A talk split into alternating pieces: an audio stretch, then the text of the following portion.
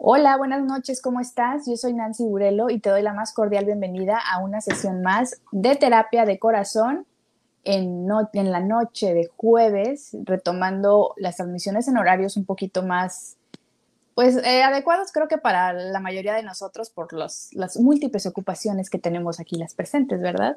Y pues nada, eh, agradeciendo que estés con nosotros, ya sea en esta transmisión en vivo o que te vayas sumando en los formatos que compartimos más adelante, ya sea en Facebook de Terapia de Corazón, en el canal de YouTube, en Spotify, Apple Podcast, ahora sí que donde quiera que nos estés viendo, escuchando, gracias. Ya saben que lo que realizamos aquí en Terapia de Corazón, pues es con la finalidad de conectar con ustedes, pero también de informarlos de temas que son relevantes, obviamente, y que son de suma importancia para nuestra luz, nuestra luz, ¿eh? nuestra pues salud. y sí, para ver la luz, aunque no vayan a la luz y ven el túnel, regresen, todavía no. Otros temas. En fin, hoy vamos a darle seguimiento, vamos a continuar con la segunda parte del tema que exploramos hace un par de semanas, que es cómo llegar a la paz mental. Y en esa sesión, si no nos acompañaron, vayan a verla y luego se regresan para acá. Está en, el Facebook de Terapia de Corazón y en el canal de YouTube. La verdad es que creo que las que participamos en ese entonces, que fueron Mariana, Fernanda y también Laura Ceja, llegamos a como verdades que, no habíamos pensado, ¿no? Les decía que era bien interesante ver el punto de vista de cada una de ellas, bueno, incluyendo el mío, como para ver hacia dónde nos íbamos y descubrimos cosas bien interesantes y al ratito las, las vamos a ir retomando, pero primero quiero presentar obviamente a quienes engalanan esta noche de terapia de corazón con su presencia. Voy a comenzar con la doctora Andrea Vilchis, nuestra psiquiatra. ¿Cómo está, doctora? Bienvenida. Hola, buenas noches, buenas noches a todas, gracias por la Nuestra psiquiatra de cabecera. Nuestra psiquiatra de cabecera que nos aguanta todos los... nos aguanta a todas. Eh, bueno, ella se va a sumar para también que nos ayude en el tema, digamos, más operativo del cerebro, qué sucede cuando llegamos a un, a un momento en el que nos encontramos en paz, en tranquilidad, ¿por qué?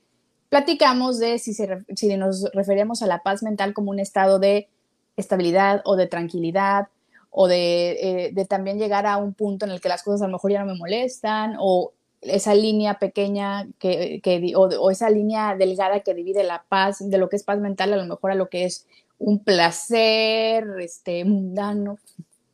En fin, ahorita lo vamos a seguir explorando, pero también le doy la bienvenida a la doctora Mariana Plasencia. ¿Cómo estás, Mariana? Hola, ¿cómo están? Hola, doctora Vilchis, ¿cómo están? Nancy, Fer, ¿cómo están?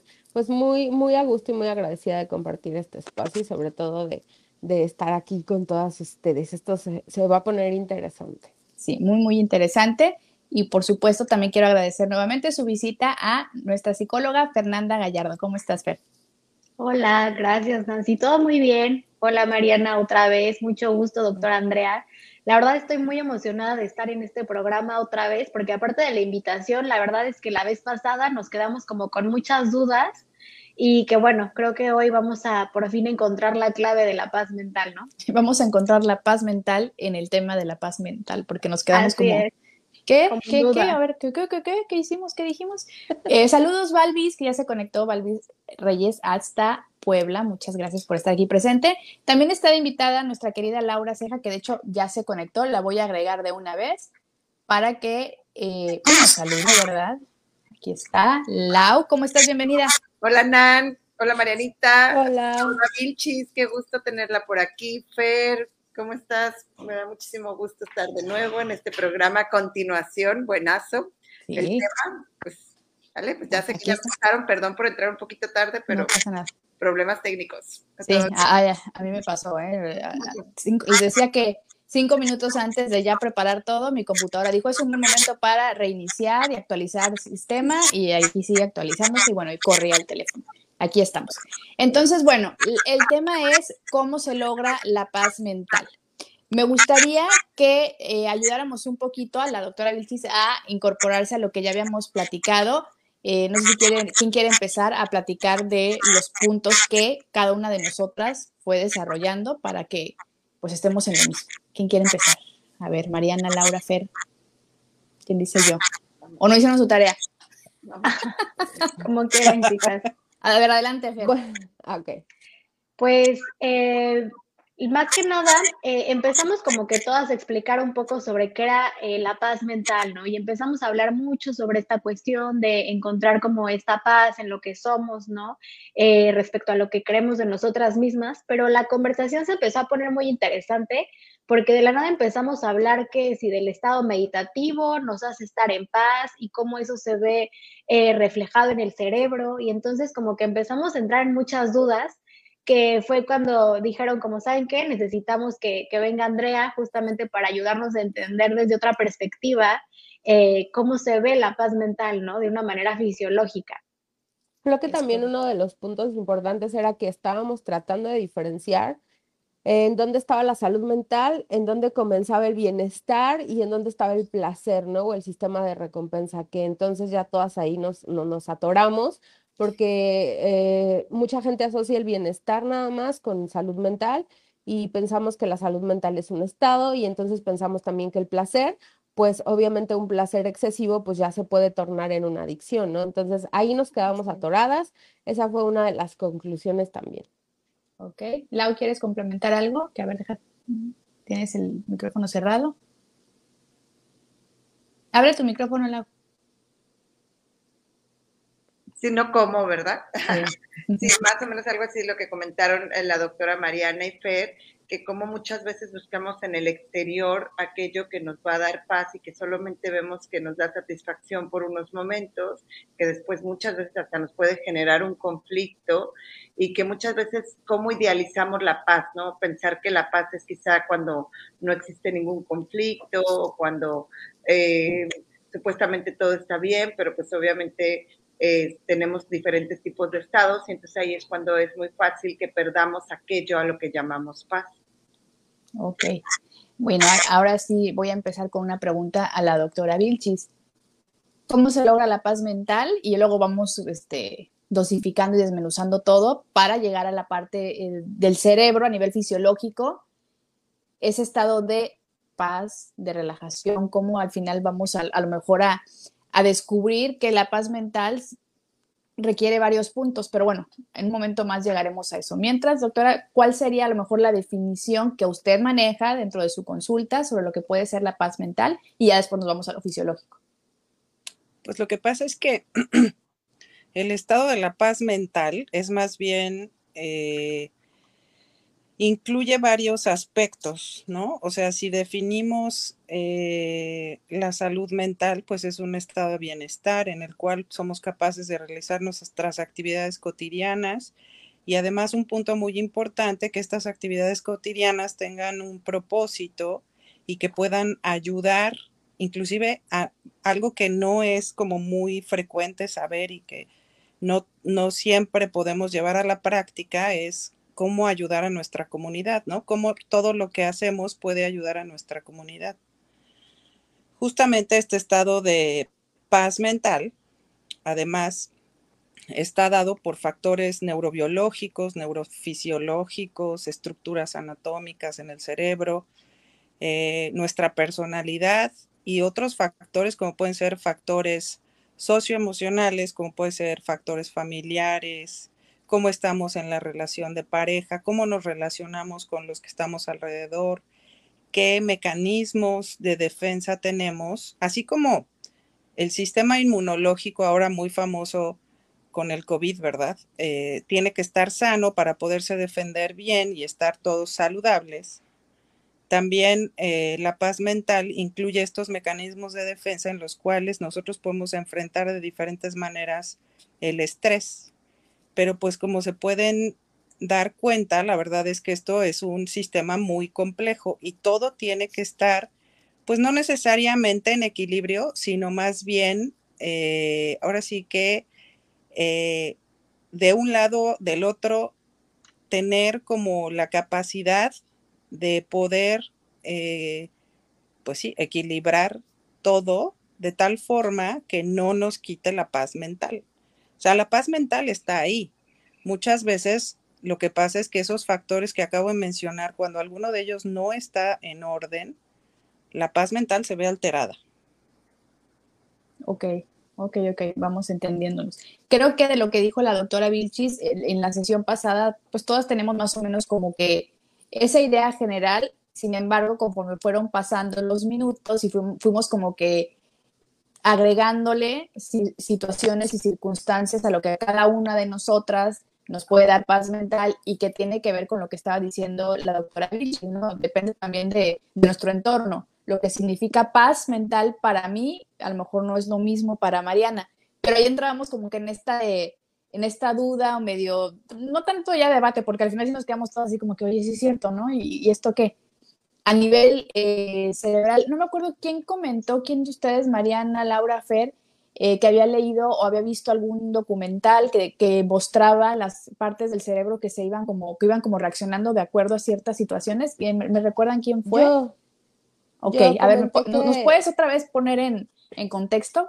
Sí, comenté que habían estudios que se hacen parecidos al electroencefalograma, donde te conectan o te ponen sensores alrededor del cerebro y entonces te van poniendo ya sea imágenes o te van poniendo música y entonces eh, el cerebro va reaccionando y se va iluminando en diferentes partes, ¿no?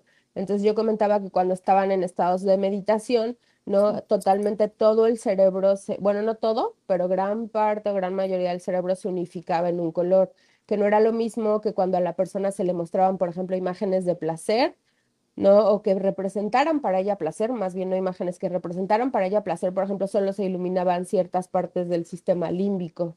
Entonces eso fue lo que comenté la vez pasada. Ya, y de ahí empezó todo este asunto de un momento, ¿no? Tenemos estas dudas de la paz mental obviamente es subjetivo, pues, porque repito, lo que a mí me da paz eh, mental, lo que me da tranquilidad, que a lo mejor es lo que muchos de ustedes que nos están viendo, escuchando, puede ser igual a paz mental, tranquilidad en todos los aspectos de, de nuestra vida, aunque pues no siempre es así, ¿no? Ese es el, a lo mejor es el problema, que pensamos que tenemos que estar en calificación 10 en todo, 10 en lo profesional, 10 en lo personal, 10 en mi entorno, 10 en lo económico, y creo que rara vez sucede que en la vida estemos en un este, equilibrio eh, completo, ¿no? Al Entonces, cuando caemos en esto, eh, viene lo que es la obsesión por el perfeccionismo y nos genera más estrés que paz. en realidad es que eso es, eso es algo como lo que dices tú, por ahí todos tenemos algo que quizá no está como realmente quisiéramos tenerlo en base a nuestro control, porque quizá puede estar bien, pero tu control o tu obsesión te demanda mucho más de acuerdo a la exigencia que te haces a ti mismo. Entonces, también de ahí, en vez de tener paz, creo que se pierde la paz. Ok, a ver, ¿qué opinan de esto? Los niños... Yo quiero hacer una pregunta a la A ver, adelante, adelante. Doctora, cuando, cuando vamos al psiquiatra o cuando vamos al psicólogo, generalmente las los pacientes en general, me incluyo, siempre llegamos con la premisa de quiero estar tranquilo, ¿no? O sea, porque ya llegamos con un buen de, de ideas en la cabeza, de, pues, de situaciones y todo. Entonces, sí hay una diferencia entre yo ir a buscar tranquilidad y realmente tener un estado de paz. O sea, hay una diferencia entre las palabras. Sí, claro, o sea, porque esto es muy subjetivo. La tranquilidad eh, pues es el famoso, ay, mira, este, yo no quiero hacer esto o quiero hacer esto para dormir tranquilo, por ejemplo, ¿no? O para estar tranquilo, pero eso va a depender de la expectativa que cada uno tenga de lo que significa esa tranquilidad. Entonces, aquí, como bien dicen, o como bien decías tú, hay diferentes zonas en el cerebro que se activan cuando estamos intranquilos. La capacidad que tiene el cerebro de volver a un estado basal en el cual se disminuyan todas estas cuestiones que nos causan estrés y que nos causan reacciones fisiológicas, como por ejemplo, cuando estamos estresados aumenta la presión arterial, aumenta la frecuencia cardíaca, aumenta la frecuencia respiratoria, inclusive puede haber puede llegar a haber cambios de temperatura, ¿no? No sé si se han dado cuenta que de pronto cuando la famosa reacción de miedo, por ejemplo, eh, las manos se ponen frías, eh, las empezamos a sudar, ¿no? Eh, puede haber ganas como de querer ir al baño. O sea, hay una, una serie de reacciones fisiológicas y esto se debe a que cuando el cerebro está estresado, o sea, cuando el cerebro pierde la paz, ¿no?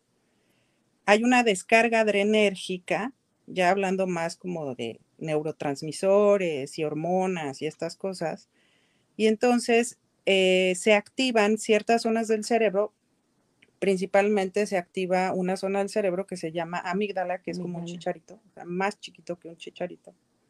Y esta zona es como el ADT, ¿no? Como el alarma del cerebro de que aguas porque hay algo que está pasando. Y esto puede ser real o puede no ser real, pero el, cerebro lo eh, registra como un peligro. Y entonces aumentan las hormonas del estrés, las famosas hormonas del estrés, la adrenalina, la noradrenalina, y empieza a haber una serie de reacciones fisiológicas que definitivamente se secretan para que nos quiten la paz, porque lo importante, lo que quiere el cuerpo, acuérdense que la primera reacción o el primer instinto del cerebro siempre será la supervivencia, a costa de lo que sea. Si eh, el precio para la supervivencia es quitarnos la paz, pues lo, lo va a hacer porque lo que quiere es sobrevivir. El punto es cómo vamos a equilibrar eh, o cómo vamos a volver a nuestro estado basal para que esa descarga noradrenérgica no nos afecte tanto y no estemos en ese estado la mayor parte del tiempo. Ay, qué interesante. Doctora, y, cuando, ah, ya voy otra vez, ¿no? Ah, Doctora, y cuando, este, por ejemplo, ahorita lo que acaba de decir, ¿no? De, um, de la amígdala y todo eso. Entonces, las personas que sufren de mucho estrés, que ya llegan al distrés, ¿no? los neurotransmisores se secretan tanto y la amígdala está tan, tan reactiva siempre que puede llegar un momento en que se acostumbre el cuerpo a ello. Sí, de hecho es un estado de funcionamiento del cuerpo, de, mantenernos, o sea, cuando la amígdala está hiperexcitada, eh, es una manera de que el cuerpo está reaccionando para que nosotros hagamos algo, tengamos alguna reacción para poder manejar todo ese estrés, porque la reacción del, cerebro es de huida, de, o sea, ahorita tienes que salir corriendo porque el dinosaurio viene detrás de ti, porque no hemos evolucionado mucho en esa parte, o sea, es lo que siempre explico a mis pacientes en el consultorio, ¿no? En esa parte, el cerebro no ha evolucionado. Seguimos como en la época de las cavernas, ¿no? Sí podemos, hemos tenido los avances tecnológicos y los avances en psicología, en las diferentes psicoterapias, en las diferentes herramientas que hoy tenemos nos ayudan como así manejar ese distrés, pero se oye bonito y se oye bien rápido ahorita que lo pronuncio, pero pues hacerlo, llevarlo a la práctica toma un tiempo. Ya. Ok, Fer, ¿ibas a comentar algo? Sí, eh, que justamente qué interesante esta explicación que dice la doctora respecto a la parte fisiológica, ¿no? Eh, de cómo es esta cuestión cuando el cuerpo pierde la paz, ¿no? Y que justamente desde la postura cognitivo-conductual, ¿no? Viene esta cuestión del sistema de creencias, ¿no? Cuando a lo mejor alguna situación la interpretamos como una amenaza, algo muy común con la situación de la ansiedad, ¿no? Que creo que es de las circunstancias que hacen que más se pierda la, paz mental que nosotros queremos o que idealizamos y que como menciona la, doctora es esta parte de cómo eh, se activa este modo primario, ¿no? Este modo de alerta de ADT que hace que el cuerpo reaccione, ¿no? En automático para defendernos. Y entonces viene esta parte del modo secundario de decir, ok, vamos a reinterpretar qué es lo que está pasando. Y de esta forma, pues vamos, ¿no? Desde la forma cognitivo-conductual, o sea, de pensar y, ver cómo vienen estas conductas asociadas, se ayuda a que haya un mejor modo de afrontamiento. Y que justamente me parece que eh, la sesión pasada comentaba Laura, ¿no? También esta parte de, de, las creencias, ¿no? De también cómo tú a lo mejor crees que ciertas cosas son la paz mental, cómo ciertas cosas a lo mejor que crees de ti mismo te quitan la paz mental, ¿no? Y que bueno, nuevamente pues entendemos que todo está asociado hacia lo mismo. Sí, está, eh, creo que el, el tema nos da para, para mucho para explorar y quizá no lleguemos a una conclusión en la que todas digamos, sí, es esto, ¿no? O inclusive la gente que nos está escuchando, nos está viendo, que pueden dejar, ya saben, sus comentarios o sus preguntas para nuestras expertas.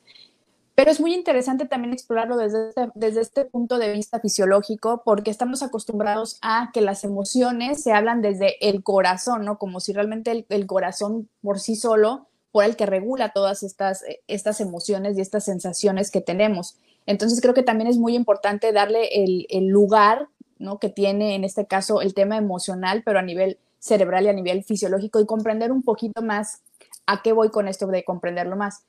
Porque como tenemos esa idea romántica de que el corazón, y me rompieron el corazón, o estoy, tengo el corazón lleno de alegría o lleno de alegría, omitimos esta parte de que hay situaciones como la depresión o como la ansiedad que está disparando ciertos eh, temas a nivel cerebral y que probablemente atendiéndonos primeramente, eh, a lo mejor, no, no, no, no quiero decir que tengan que ser medicados siempre, pero a lo mejor si acudimos a un especialista y regulamos esa parte, este tema de llegar a una paz mental que incluye, como siempre lo hemos dicho, todo este 360 grados de diferentes situaciones que necesitamos como que tener estables, a lo mejor no al 100%, pero le damos mucho más peso a ciertas cosas.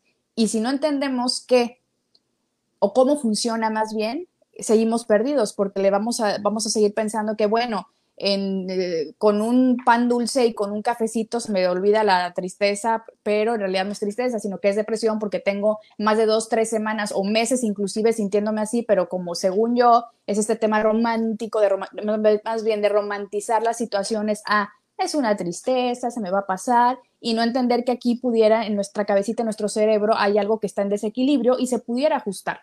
Entonces también creo que el tener más información y más conocimiento de estos temas, de estos temas nos puede ayudar precisamente a obtener esta paz mental que va de la mano de la salud integral. Adelante, Mariana.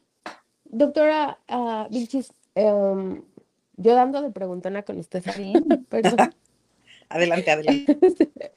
cuando, cuando esta parte de que la amígdala está súper excitada y entonces se viene dando con frecuencia eh, la activación de este sistema eh, en donde obviamente se secretan hormonas del estrés y, todo, y toda esta parte fisiológica del cerebro. Al principio, bueno, yo lo puedo expresar así, no sé si esté correcto, o sea, al principio el cerebro reacciona y reacciona y reacciona, pero hay algo que se llama fatiga de sinapsis en el cual el cerebro empieza a reaccionar, pero ya reacciona más lento y reacciona más lento en esta parte. Entonces, llega mi pregunta es, ¿llega un momento en que mi cerebro ya está fatigado de toda esta reacción y que obviamente empieza a secretar menos hormona del estrés, menos hormona de esto o menos neurotransmisores, de tal manera que el paciente ya necesite intervención como medicamento? O sea, si llega un momento del cerebro esta fatiga.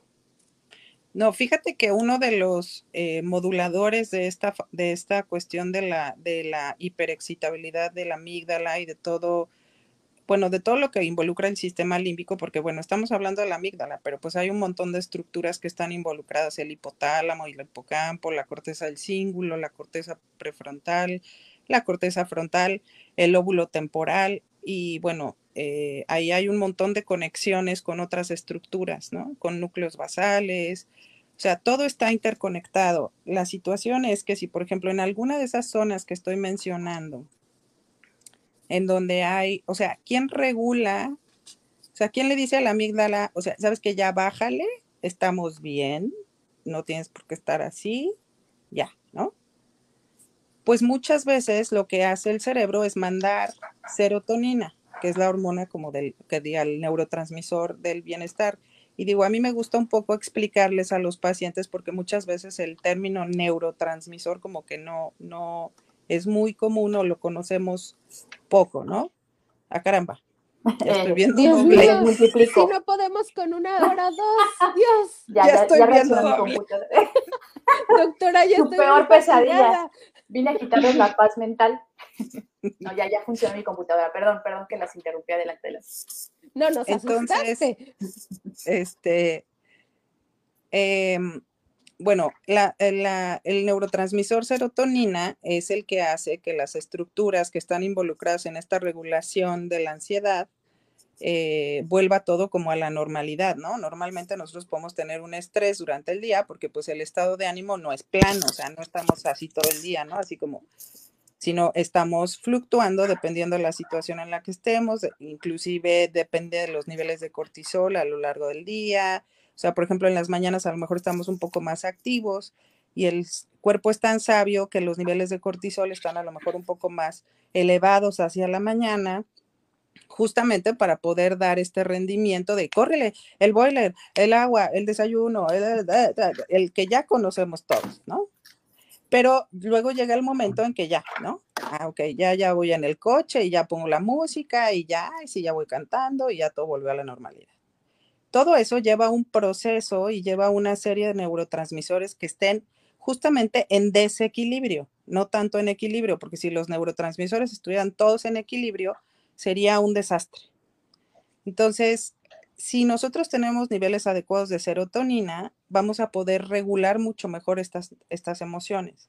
El problema es cuando hay alguna situación que altera estos niveles de serotonina. Puede ser una alteración a nivel neuronal, puede ser una activación a nivel de receptores entre neuronas, puede haber una situación a nivel estructural, que a lo mejor alguna de estas estructuras no esté conectando bien, ¿no? O sea, el cerebro es todo un sistema de cableado, así como el de la luz. Entonces, si todo ese sistema no está funcionando como debe, pues obviamente puede haber estas series de padecimientos en los cuales la amígdala esté constantemente disparando, disparando, disparando, disparando, disparando, disparando. Obviamente, después de que un paciente lleva un tiempo con esta disregulación en el sistema serotoninérgico, dopaminérgico, noradrenérgico, la manifestación, la manifestación clínica es ansiedad. Pero la ansiedad no, nada más se manifiesta a nivel eh, psicológico, sino también a nivel fisiológico. Por eso a veces, por ejemplo, a mi consultorio llegan pacientes que ya visitaron 10 gastroenterólogos porque tienen una colitis nerviosa, marca llorarás, que llevan tres años con ella, ya probaron todos los medicamentos para disminuir la colitis, ya se hicieron todas las pruebas y por haber este, de, de todo, del cómo funciona su colon, su esófago, su estómago, y resulta que al final los diferentes especialistas les dicen, tienes que ir con el psiquiatra.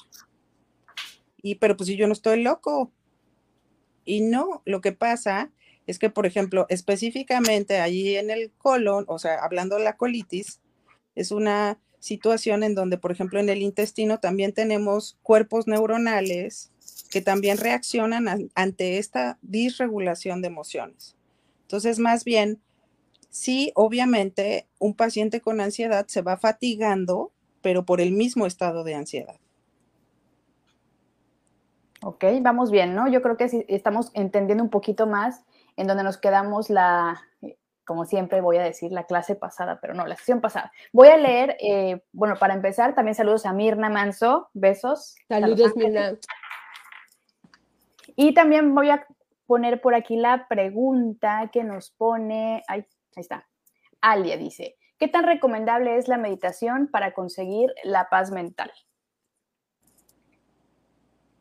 Es parte, ¿no? De la canasta básica en temas de, de estar mejor. meditando la pregunta. No, porque ahí, les va. Yo aquí como paciente de Mariana y de la doctora Vilchis, ambas, eh, desde su área de experiencia, me recomendaron la meditación. Laura me ayudó a, iniciar en el mundo de la meditación. No lo hago perfecto, pero lo hago ahora sí que como Dios me da a entender, ¿verdad? Gracias a los tips que, se llevan, que, que, me han dado Laura, Mariana, inclusive la doctora Vilchis, me ha ayudado a estar más tranquila en temas de ansiedad, sí. O sea, ya les he comentado que de repente digo, ay, bueno, voy a poner una meditación en la tarde porque he tenido un día muy agitado y como que me siento acelerada, pongo la meditación y ya llego al punto de que si pongo la meditación me quedo dormida. Ya es así como de, de repente le digo a mi esposo, oye, por si no te contesto, es que me voy a poner una meditación diagonal, seguro me voy a dormir unos 15, 20 minutos, ¿no? Por si no, no te contesto. Y yo no soy de tomar siestas en la tarde o no era de tomar siestas en la tarde y de repente cuando siento que estoy en mis días, que me da la migraña, que el cansancio de pues mm, cada mes, ¿verdad? Nos, nos llega a pasar a algunas de nosotras que nos da qué dolorcito de cabeza, que no sé qué, la pongo y me relajo tanto que se me pasa ese episodio a lo mejor de dolor o de incomodidad y me duermo. Y para que Nancy se duerma, la doctora Mariana y la doctora Andrea saben mi tema de pasa la mosca y ya me despierto, ¿no? Y tantito este, entra luz por la ventana y ya no puedo dormir, tengo que poner algo en, este, en, un antifaz para dormir. Y ahí me ven a mí medio sentada en la sala, a plena luz del día, con mucho sol, quedándome dormida. Entonces, sí creo como paciente, ¿verdad? De, temas psicológicos y psiquiátricos, que ayuda. Pero a ver, Lau, coméntanos. Abre tu micro, ¿eh? Porque está cerrado. Bueno, recordemos que hay muchos tipos de meditaciones, ¿no? Normalmente de la que está hablando Nancy es de una meditación guiada, pero en temas de meditación como tal contemplativa, nos enfoca en la respiración y recordemos que estar en la respiración es estar en el cuerpo, estar en el cuerpo es estar en el presente. Entonces, ¿cómo no nos va a ayudar con la ansiedad si estamos en el presente? Normalmente la ansiedad se genera por pensamientos eh, del futuro, o sea, que aún ni siquiera están pensando y que ya nos están generando pues la ansiedad, o sea, muchas veces también por estar en el pasado que nos viene a traer culpas y nos viene a traer quizás resentimientos, todas esas cosas. Entonces, nosotros al trabajar o al practicar la meditación contemplativa en cuanto al enfoque de estar en presencia y atención y al mismo tiempo un silencio de pensamientos, obviamente nos va a mantener en el presente. Estando en el presente, pues tenemos paz y calma. Claro. Eso también es importante. Por ejemplo, Fer, yo también veo que eh, eres una persona que incluye mucho en su estilo de vida y en lo que compartes en redes sociales, eh, yoga, por ejemplo, ¿no? Que también es, es, es un, es una herramienta, digo, hablando en temas de salud este, mental, ¿no? Que me queda claro que en temas de salud, pues física, tal cual, es muy buena por, por todos los beneficios que tiene. Pero ¿cómo llegas tú, Fer, como psicóloga, pero también a, nivel personal, a adoptar, por decirlo así, este tipo de herramientas para, pues, de alguna manera, darle potencia a todo un proceso psicológico? Claro, pues se me hace muy interesante esta pregunta que me haces y justamente creo que ha sido todo un descubrimiento el unificar lo que nos da el yoga, ¿no? Que finalmente pues es totalmente distinto a lo que a lo mejor vería la psicología, pero que al final eh, tiene mucho que ver, ¿no? Eh, justamente ahorita estoy tomando mi certificación en Yin Yoga. Es un yoga como más profundo, más hacia la parte interna, ¿no? De conectar con las emociones dentro de las posturas o las famosas asanas no es tanto esta parte de irnos hacia, hay que hacer muchas poses bonitas, sino esta parte de conectar con las sensaciones físicas que está sintiendo nuestro cuerpo al momento de hacer las posturas y de esta manera hacer una conexión con el momento presente, como dice Lau, ¿no? En esta parte de que eh, conectas contigo a un punto en el que ya no estás pensando en qué va a pasar mañana ni qué va a pasar después, sino únicamente estás disfrutando tu cuerpo, conectando con las sensaciones físicas y que justamente eso ayuda a que sea como un modo de afrontamiento y sobre todo de, de tolerancia a la incomodidad. Por ejemplo, eso es algo que se usa mucho en el yin yoga no se, no se trata de vamos a hacer yoga para relajarnos, ese no es el objetivo. Sí puede ser un efecto secundario, ¿no? Al hacer la práctica, pero justamente te ayuda a, a, indagar un poco más profundo esta cuestión de cómo reaccionamos a lo incómodo y cómo incluso nuestro cuerpo a lo mejor se pone tenso ante ciertas posturas porque las haces por ciertos periodos de tiempo. Entonces, a lo mejor haces una postura que si la haces en otro tipo de yoga, la haces, no sé, 20 segundos, al estar largos periodos de tiempo, por ejemplo, dos minutos en una sana, en una postura, llega la incomodidad. Y entonces vienen los pensamientos de ya no puedo, ya me quiero mover, cuánto falta, no voy a poder, me siento mal. Y justamente esto ayuda a que haya una nueva, una nueva forma de afrontar esa tolerancia a la incomodidad en situaciones cotidianas. Entonces creo que esa sería la, la unión que yo he encontrado y que se me hace maravillosa con, con la psicología y con justamente encontrar paz mental, ¿no? Claro. Estamos llegando a un punto en el que entiendo por todo lo que hemos estado platicando también y ya con, la, con esta eh, parte de lo que sucede a nivel fisiológico en el cuerpo y en el cerebro, que la paz mental es más eh, enfocado a paz, les, perdón, a salud mental, al final de cuentas, porque si tenemos salud mental, ahí me corrigen si estoy mal, cualquiera de ustedes que quiera eh, opinar, si tenemos paz mental, tenemos todo de alguna forma, porque tenemos las herramientas emocionales para afrontar lo que venga. No quiere decir que la vida va a ser perfecta, pero que vamos a tener una reacción menos visceral, por decirlo así, y más controlada. ¿Vamos bien? Digo, ¿voy bien? Sí, yo creo que es justamente eso, entender que el estado de paz mental no es un estado eh, constante, ¿no? Es como la falsa percepción de, por ejemplo, la felicidad, ¿no? La, mucha gente dice, es que yo quiero ser feliz, ¿no? Pues sí, pero no es un estado constante, o sea, ni siquiera es algo que el cerebro pueda sostener todo el tiempo porque le desgasta mucho en energía, o sea, no se podría, sería inclusive estar todo el tiempo feliz es de hecho un estado anormal, ¿no? Entonces, más bien es lo que nosotros conocemos como un estado de eutimia, o sea, en donde pues ni muy, muy, ni tan, tan, sino más bien estar funcionales y que obviamente va, exacto, sino buscar momentos en los cuales nosotros podamos tener esta paz mental, o sea, por ejemplo, haciendo yoga o, patinando o, o, para cada quien es distinto, ¿no? Para cada persona puede ser distinto. Justamente esta parte que acaba de mencionar, pues es esta tolerancia a situaciones que nos incomodan, la tolerancia a la frustración, la tolerancia es justamente yo creo que una, un punto muy importante de encontrar este equilibrio, de tratar de entender por qué, por qué determinada situación o por qué ante determinadas situaciones yo reacciono y por qué me causan tanta incomodidad y por qué mi cuerpo reacciona como reacciona, ¿no? Pero para llegar a eso muchas veces nos toma que a lo mejor tenemos dolor de cabeza frecuente o a lo mejor tenemos este, dermatitis o a lo mejor tenemos alopecias o a lo mejor colitis, gastritis y muchas veces encontrar las respuestas en solamente lo fisiológico sin considerar que a lo mejor el origen de todo eso puede ser otro, otro tipo de circunstancias que nos están llevando a ello, pues a lo mejor eso nos puede llevar a perder la paz mental. Entonces yo creo que hay que encontrar esas situaciones que nos incomodan y ver de qué manera podemos darle solución, pero es bien importante que entendamos, ahorita estamos un equipo de profesionales que nos dedicamos a diferentes cosas todos, pero que todos tenemos algo que ofrecer y que de pronto a lo mejor tenemos que echar mano cuando perdemos esta paz mental pues, este, de diferentes cosas para volverla a recuperar, no quedarnos solamente con que a lo mejor si me tomo el medicamento o a lo mejor si solo voy al psicólogo o a lo mejor si solo hago ejercicio, o sea, como que encontrar y tratar de utilizar las diferentes herramientas que están ahí, ¿no? Ok. Entonces, creo que ya vamos bien. Creo que la vez pasada estábamos eh, explorando también a nivel más de experiencia de cada una de nosotras también lo que para nuestro entendimiento era o es la paz mental.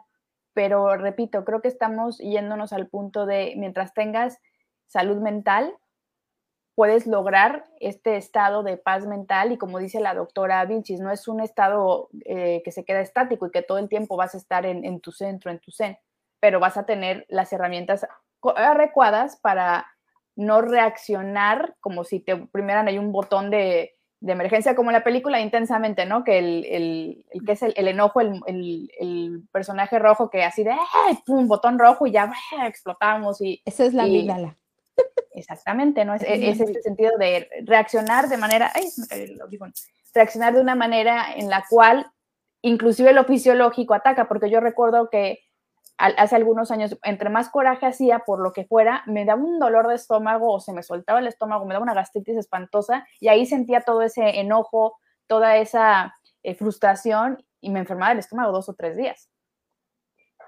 Yo pienso, Nancy, que, que también las herramientas que vamos adquiriendo a lo largo de nuestra vida y nuestras experiencias o los pacientes van adquiriendo también son bien importantes, ¿no? Por ejemplo, yo lo hablaba la psicóloga Fer, ¿no? O sea, por ejemplo, ella encontró eh, en el yoga esta situación de conectarte con el cuerpo, ¿no? También Laura a través de la meditación, la doctora Vilchis siempre nos ha recomendado este, pues la meditación y obviamente pues la terapia, obviamente encontrarte contigo mismo, ¿no? Pero yo quiero compartirte algo de que a veces, la, a veces en el camino, ¿no? De perseguir este estado de tranquilidad, este estado de paz mental, que ahora entiendo por palabras de la doctora Vilchis, porque dijo la doctora, la paz vive con nosotros. O sea, la paz está contigo, literal, ya lo habían dicho, o sea, la paz está contigo, ¿no? Pero simplemente creo que hemos olvidado o más bien necesitamos las herramientas como para activarla.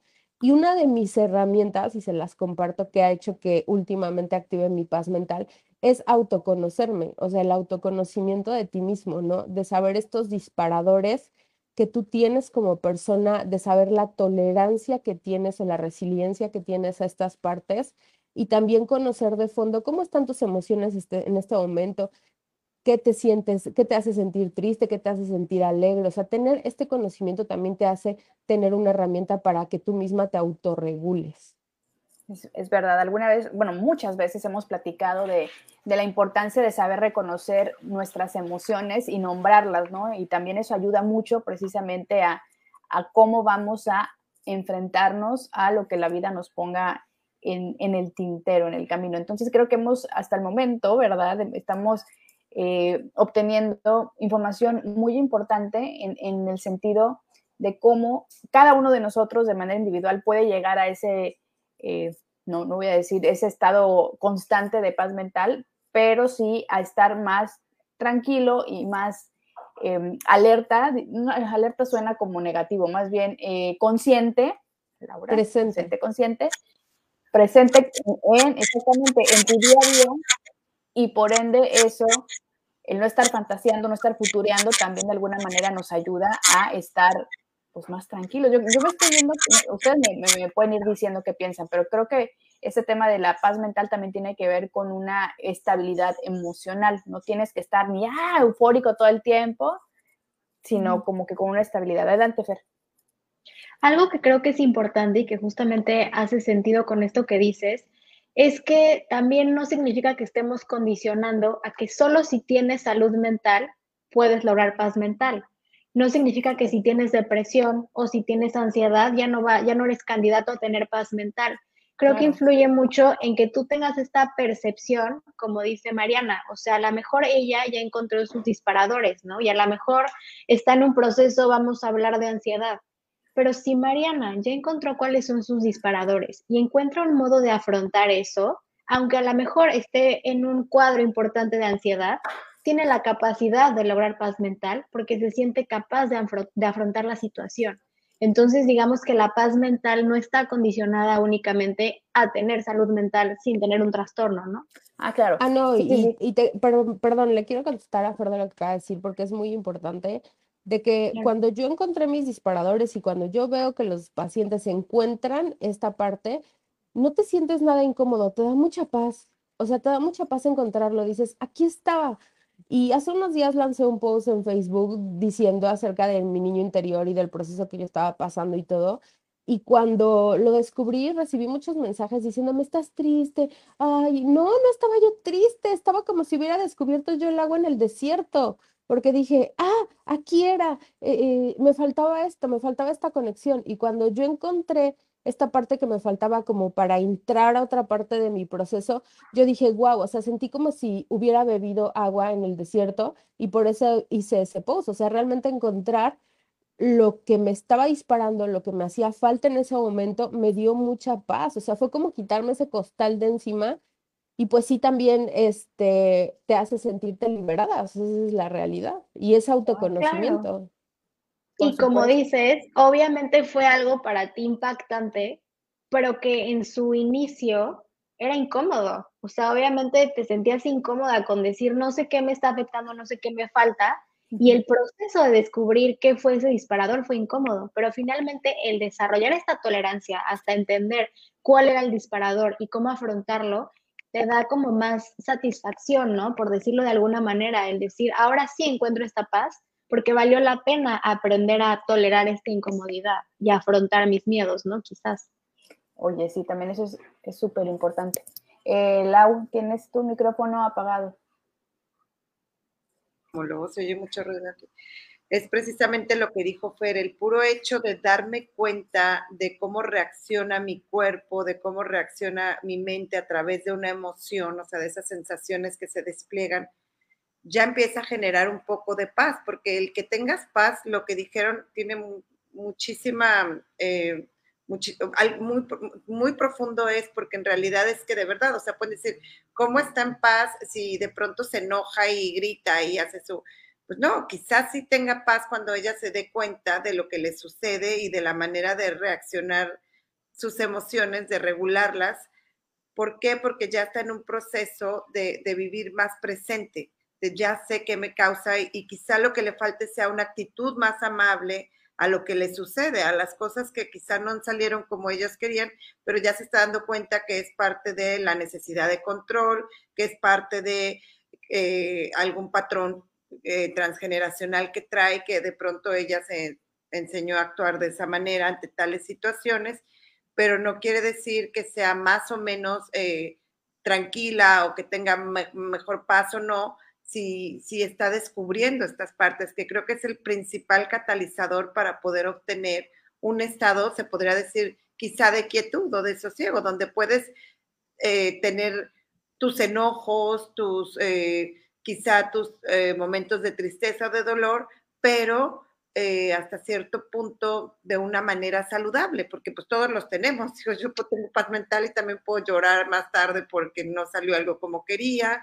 o porque, qué sé yo, porque pasó algo, pero al final es eso, pues sí, obviamente me doy cuenta de cómo estoy, cómo reacciono, cómo me siento, hasta me gusta mucho hacer un ejercicio que se llama presencia en la emoción o focusing, cuando llegan muy desbordados mis pacientes, que incluso entramos en una especie de estado meditativo, trabajamos con el tema y después le digo, materialízalo, ¿cómo lo ves? ¿Qué figura tiene? ¿A qué huele? ¿De qué color? Entonces lo ven como más afuera de su, de, su, de su cuerpo de ellos, y entonces ya como que lo ven ahí y dicen, ok, ahí está, sé que está, pero simplemente no me voy a dejar arrastrar por esto. A mí en lo personal es una herramienta que me ayuda mucho, pues. Sea, lo, lo materializo más bien. Oye, yo quiero contarles, nos está mandando besos, Nancy, y nos está mandando besos porque ya se fue. Perdónenme. No sé qué pasa.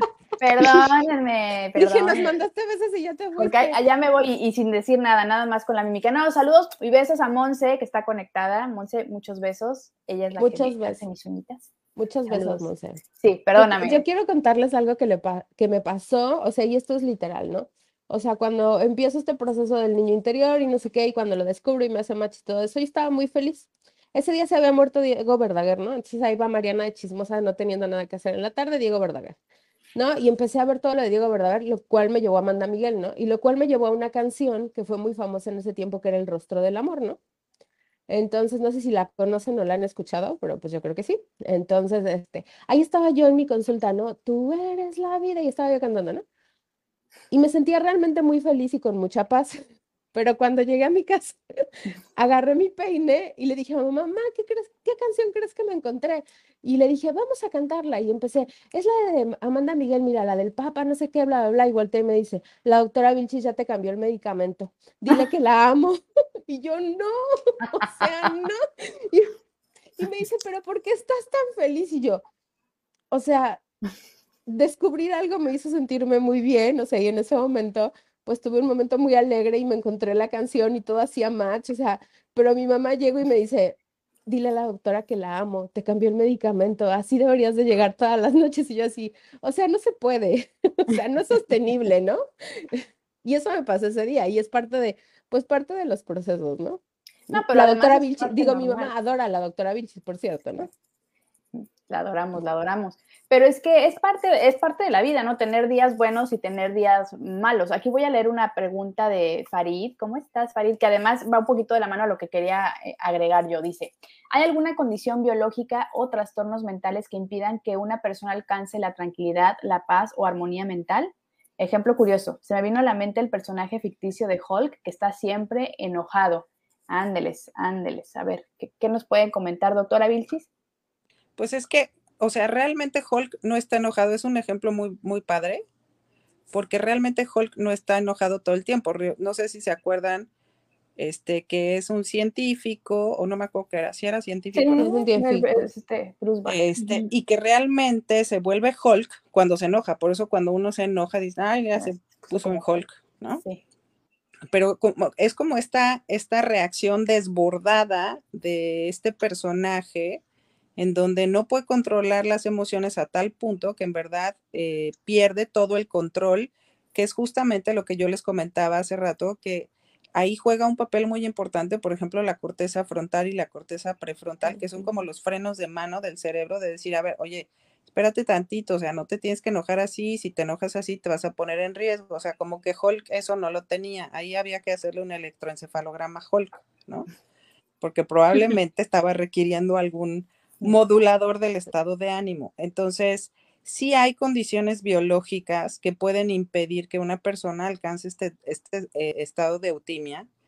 Puede ser eh, los trastornos de ansiedad, los trastornos, el trastorno bipolar, por ejemplo, en donde también es una alteración en las emociones, eh, los trastornos depresivos, ¿no? Que son como los más frecuentes. Sí hay, sí hay, pero también es cierto que podemos con tratamiento farmacológico regular todos estos neurotransmisores y regular la reacción que tienen las diferentes estructuras cerebrales para que esto se logre, aún con los trastornos mentales, como bien decían. Por eso yo les decía, la paz mental no es un estado este, que tengamos todo el tiempo, son momentos, ¿no? Igual que la felicidad, igual que el enojo, o sea, todas las emociones tienen sus momentos y tienen sus etapas. Entonces, más bien, Aquí es encontrar que si estamos en un estado constante de angustia, este, de ansiedad, de inquietud y tenemos diferentes manifestaciones que hemos hablado de diferentes trastornos, ¿no? El trastorno depresivo, los trastornos de ansiedad. Entonces es ahí donde hay que buscar ayuda, eh, ahora sí que para ver si requerimos algún tipo de tratamiento que nos ayude a regular esa función. Claro, y quería complementar esta parte, por eso decía Farid, beso también para ti Farid, eh, que quería eh, profundizar un poquito en, esa, en, ese, en ese tenor, en ese tema. Cuando yo decía que eh, la paz mental va muy de la mano con la salud mental, incluyendo, no, no incluyendo, más bien hablando también de que hay personas que tenemos algún trastorno de salud mental, en mi caso de ansiedad, hay trastornos de depresión, etcétera, pero que en medida de que tenemos el conocimiento de y estamos en un proceso, estamos en un eh, proceso terapéutico, eh, de, medicación inclusive, nos ayuda precisamente a comprender ¿no? lo que nos está pasando a nivel fisiológico y emocional y de alguna manera eso le suma a este estado de, tranquilidad y de paz eh, mental que vamos, al que vamos llegando, al que estamos buscando, porque sabemos de dónde viene, empezamos a distinguir, como dijo hace rato Mariana, qué dispara mis momentos de ansiedad o qué, me hace sentir mal, identifico emociones y repito lo que dije hace rato, son herramientas emocionales que vamos construyendo en nuestros procesos, el que cada quien tenga, que nos ayudan a estar en más conciencia y más tranquilidad de nuestro estado emocional. me queda claro que, no sé, ahorita la, la doctora Vilchis nos puede contestar, un trastorno de ansiedad se controla, ¿no? Al, final de cuentas vives toda tu vida con ese trastorno de ansiedad y es simplemente que lo vas controlando o con el medicamento se erradica. Creo que nunca había preguntado esto.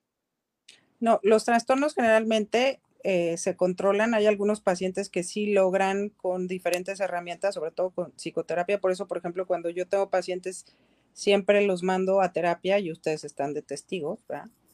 Que siempre van a terapia, o sea, siempre les digo, a ver, esto va acompañado de terapia, esto es solamente una herramienta más, pero la terapia es lo que te va a ayudar en determinado momento a tener herramientas que te ayuden a enfrentar las situaciones de estrés que te puedan desencadenar esto, estos, estos síntomas, ¿no?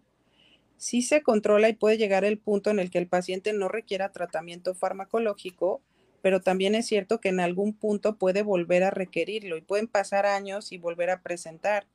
Y esto depende mucho también de eh, la etapa de edad en la que estamos, ¿no? Por ejemplo, no es lo mismo una persona que a lo mejor está soltera, que está estudiando, que vive con sus papás, que tiene como toda la situación económica resuelta, que tiene buenas, buenas redes de apoyo, que tiene todo como muy resuelto, a una persona que está en la etapa de crianza de hijos, que tiene problemas económicos, que tiene problemas con el marido, a una persona que está ya eh, jubilándose, ¿no? Y que no planeó qué iba a hacer y que no planeó a qué se iba a dedicar. O sea, no es lo mismo. Todo eso, por eso les decía, todos esos factores socioemocionales a lo largo de la vida van a determinar mucho cómo van a evolucionar estos trastornos de ansiedad. Por eso es importante detectarlos a tiempo y tratar de ayudar a, los pacientes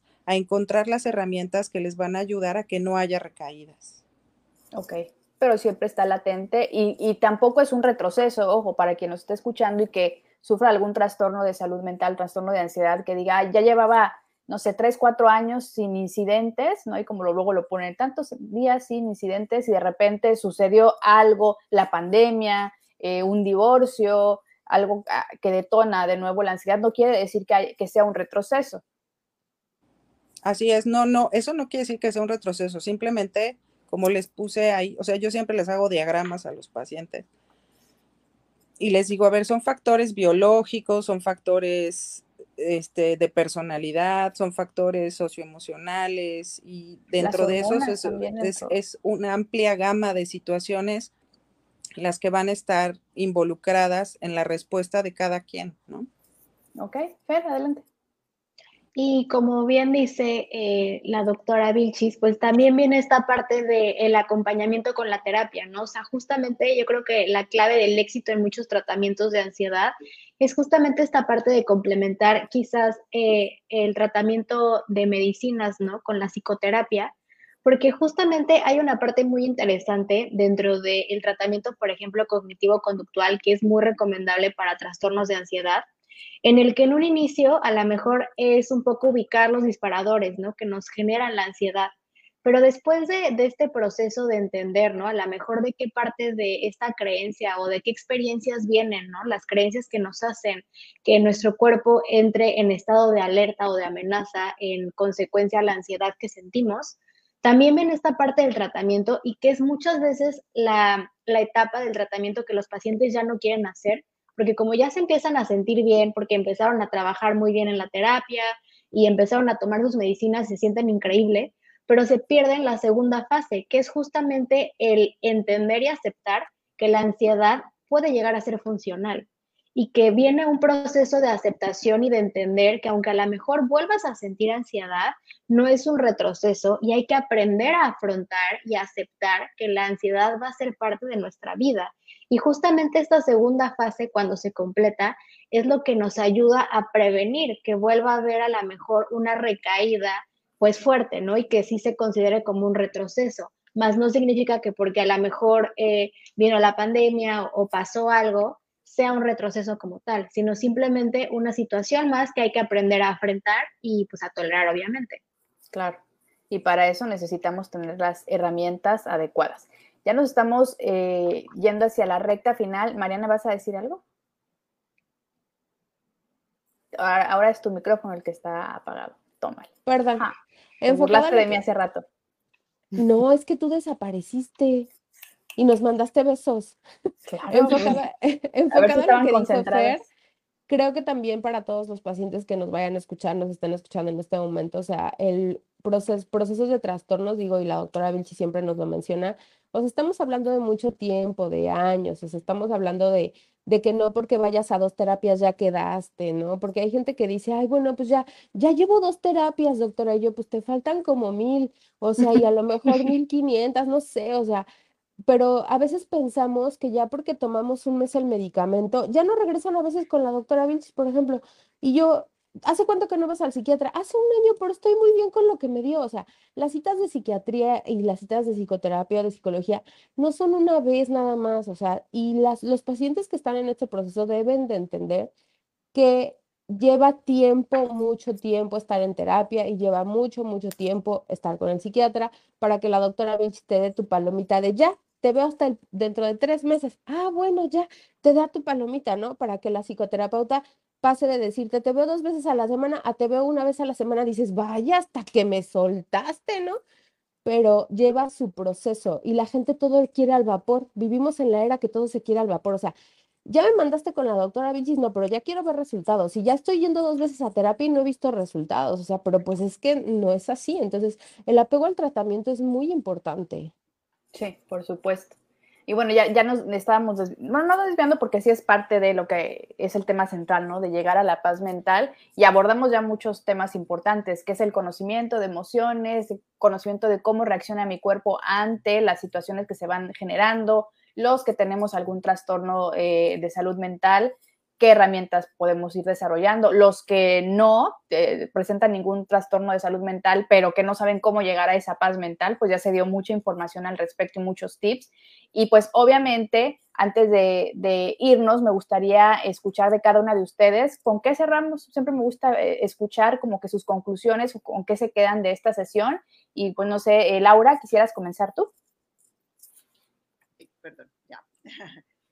A mí me gustaría cerrar con la parte donde presten atención, presten atención qué es lo que les está incomodando en su vida, presten atención cuáles son eh, las situaciones que más les conflictúan y a partir de ahí pidan ayuda profesional, ya sea con un psicólogo, con un psiquiatra, con un psicoterapeuta, pero no lo dejen de paso, porque en realidad si no tienes paz, paz interior, paz mental, creo que no tenemos nada.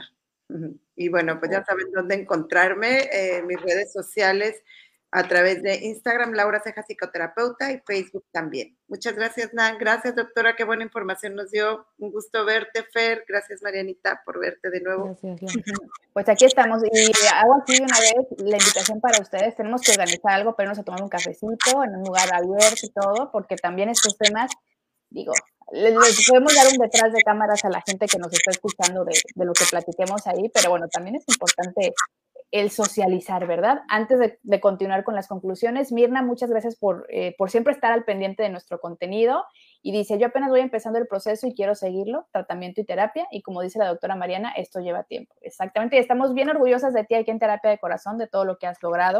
De verdad, Mirna, bien. Muchas felicidades por todos tus logros. Así, así se hace. Síguele. Ok, eh, Mariana. Pues mira, yo quiero cerrar eh, dándole las gracias a, plataformas como esta, o sea, dándole las gracias a Terapia de Corazón, dándote las gracias a ti, porque creo que en este tiempo que ya vas a cumplir dos años, ya creo que vas a cumplir dos años, ay Dios mío. Este, Me veo más grande, ¿verdad? Sí, te ves más grande.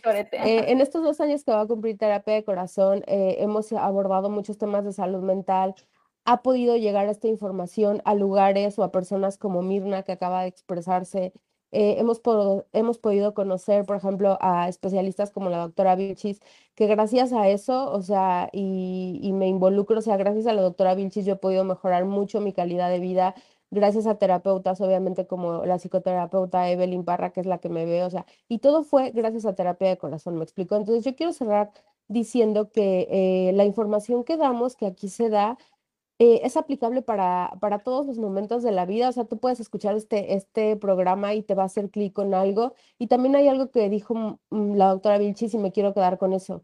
La paz mental y adquirirla y el proceso de adquirirla tiene que ser para estar bien nosotros, pero también para regalar y dar al mundo este propósito o esta misión de, o esta misión de vida para lo que venimos, ¿no? También para dar. ¿no? Y eso fue algo que dijo al principio y que hago mucho clic con eso, ¿no? Y siempre lo digo, yo, yo veo por mí también porque van a venir muchos para que yo también sea un conducto para poder hacer que ellos conozcan esta parte de sí mismos, ¿no? Ay, muchas gracias. Ando, ando sensible, ¿eh? déjenme decirles, este, gracias. Sí me llegó así de, puso la piel chinita. Muchas gracias, Mariana, y pues ya sabes que esta es tu casa y eres parte de, de terapia igual que Lau, ahora Fer, la doctora Vilchis también. Fer, ¿con qué quieres cerrar?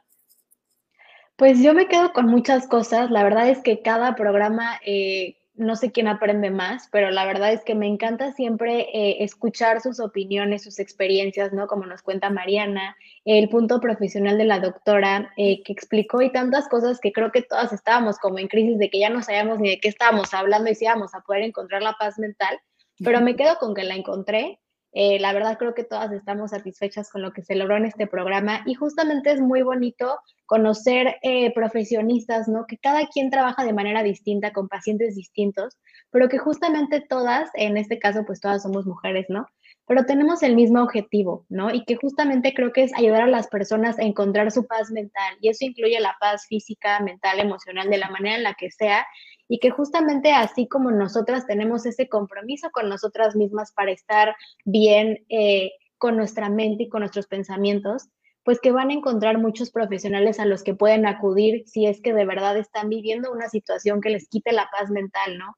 Entonces creo que es un poco agradecer a Terapia de Corazón por brindar estos espacios también para que la gente se exprese, para que la gente se motive y sobre todo sepa también quiénes somos eh, los que estamos detrás del tratamiento y que de verdad tenemos una eh, misión genuina de ayudar y de que pues entre más paz mental haya, pues mejor vamos a tener una sociedad, ¿no? O un mundo que hace mucha falta. Sí, muchas gracias, Fer. Y yo digo, sí con la mente. ¿Dónde te encuentran, por cierto? Así es, con Psicolamente, eh, soy Fer, su psicóloga de confianza. Pueden seguirme como arroba Psicolamente en TikTok, Instagram, por todos lados.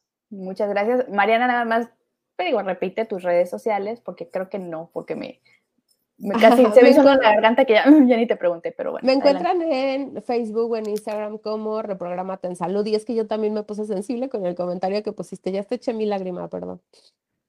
Bueno, y también recuerden, ¿eh? antes de irme con la doctora Vilchis, se me pasó, se me cruzaron los cables con cualquiera de nuestras especialistas que quieran tener contacto y por algo no lo anotaron o no, le regresaron al, al, audio, al video, me pregunten aquí en Terapia de Corazón y yo les paso sus datos con toda confianza. Doctora Vilchis, ¿con qué nos vamos esta noche? Pues yo, la verdad, quiero reiterar el agradecimiento, como siempre, sabes que siempre estoy agradecida con los medios, con los espacios como el tuyo por dar por dar este tiempo a el conocimiento de la salud mental. Yo creo que todas aprendemos, hemos conocido, yo he conocido a través del programa de terapia de corazón mucha gente. Gracias a ti, gracias a Mariana por confiar en mí para poder apoyar y estar de la mano en el proceso que llevan. Y bueno, pues parte justamente es este encontrar estos espacios para que nosotras podamos eh, a su vez ayudar. Sabes que eh, siempre he sido como muy a favor de ayudar a jóvenes y a las generaciones que vienen detrás de nosotros. Creo que todos tenemos, tenemos esta obligación de ayudar eh, a los niños y a los jóvenes que vienen detrás, que pues justamente en esta pandemia, ¿verdad? Afortunadamente se habló más acerca de salud mental y pues adquirir estos conocimientos y adquirir estas herramientas y saber que contamos con estas redes de apoyo, pues para mí me deja un muy buen sabor de boca. Muchas gracias, Nancy. Muchas gracias a todas las que están aquí por hacer lo que hacen, porque sé, ¿verdad? Ahora sí que lo sé, que no es para nada fácil. Y bueno, pues hay, veces que perdemos nuestra paz mental nosotras mismas, pero yo creo que estos espacios reconfortan y pues sí, sí dan paz mental. Ay, muchas gracias, doctora. Pues mi agradecimiento, como siempre, a toda la gente que, que, se suma a terapia de corazón, ya sea como especialistas o como la gente que, que comenta, que comparte este contenido. Farid, Monse, gracias por haberse conectado. Mirna, por supuesto, Balvis, gracias, gracias por estar siempre eh, en, los en, los en vivo, en los lives, y ya de ahí a toda la gente que nos escucha en Spotify, que van manejando y todo. La verdad que es invaluable eh, eh, esta parte de, llegar a, la intimidad de sus casas, de su trabajo y de conectar con ustedes y que sepan que no están solos porque los temas de salud mental nos pasan a todos en, en alguna medida y que no debemos de tener miedo ni pena de alzar la mano, de pedir ayuda, que aquí estamos, sí somos efectivamente una comunidad que busca este, brindar apoyo, ¿no? Desde un simple aquí estamos, platícame que, lo que yo te pueda escuchar por lo menos, o necesitas el dato de Mariana, de Fernanda, de Laura, de la autora Vilcis, pues aquí está y dale para adelante. eso no tiene precio. Entonces, se agradece siempre, se agradece mucho. Y pues nada, ya las comprometo también a regresar para otro tema, porque creo que entre más personas somos, a veces me dicen, es que son muchas y luego no van a hablar todas. No, creo que creo que eh, llegamos a puntos muy, muy interesantes y bueno, sigamos, sigamos adelante, sigamos informando sobre salud y de verdad voy a organizar por ahí en un grupito de WhatsApp para irnos a tomar un cafecito, una cenita para también, pues parte de la salud mental es socializar. Claro que sí. hay, que ver. Con mucho gusto. Claro que echar el chal en persona estaría más rico todavía. ¿Verdad que sí? Luego hacemos una dinámica. Voy a entrar a una sesión y ya. Adelante nos alargamos. Que tengan bonita noche, cuídense. Gracias. Igualmente. Bye, Aprovecho para despedirnos. Cuídense mucho, por favor. Seguimos en pandemia. Cubrebocas, lavado de manos, sana distancia, eviten los eh, lugares cerrados Vacúnense. y muy Si no se han vacunado, vacúnense, por favor, por favor, vacúnense, cuídense mucho y esténse pendientes de la programación de terapia de corazón. Eh, ya vi el 14 de febrero, hay que hablar sobre lo que es el amor, ¿no? Yo creo que también ese sería un tema muy interesante para explorar y platicar las definiciones del amor. Así que vayan guardando su agenda. Los lenguajes del amor, a mí apártame, yo quiero. Amor propio. Amor, exactamente todas las eh, formas, de, ahora sí que formas de amor diría Caló. Las diferentes formas de amor. Pues ya, ¿eh? Pues ya las comprometí, no sé ni en qué cae el 14 de febrero, pero bueno, nos ponemos de acuerdo para que todos ustedes que nos están viendo sepan que vamos a hablar sobre... 14 de febrero. Ah, entonces sería el 15 o el 17, ¿no? para que vayan ustedes también guardando agenda. Ya las comprometí. Muy bien. Cuídense. Claro que Claro sí. que sí. Beso. Cuídense mucho. Besos. Bye. Y doctora, ahí la contacto Bye. para mi cita. Yo también hice cita. Mucho gusto. Y todos aquí ya hicimos cita, doctor. Hasta Bye, bye. luego. Buenas noches, bye. Ay,